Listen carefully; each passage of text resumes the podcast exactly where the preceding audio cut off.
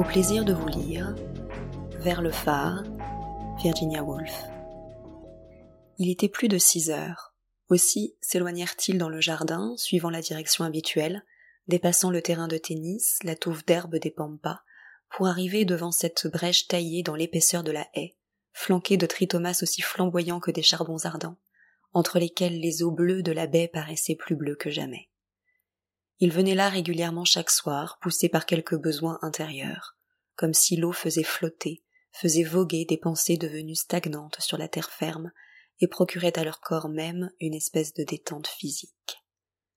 D'abord, la vibration de la couleur inondait la baie de bleu, et le cœur se dilatait lui aussi, et le corps ondoyait librement, avant d'être aussitôt freiné et glacé par la noirceur épineuse dont se hérissait chaque vague.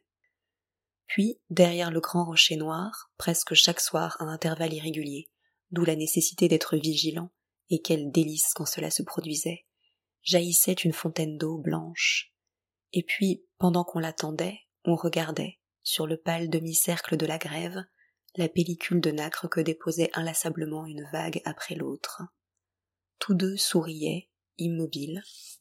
Tous deux ressentaient une même allégresse, suscitée par le mouvement des vagues, puis par la course vive et tranchante d'un voilier qui, après avoir tracé une courbe dans la baie, s'arrêta, frémit, affala sa voile.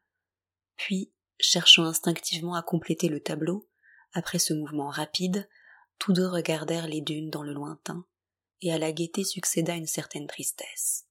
En partie à cause de cette complétude, et en partie parce que les horizons lointains paraissaient avoir un million d'années d'avance, songeait Lily, sur qui les contemple, et communier déjà avec un ciel qui a vu sur une terre parfaitement en repos.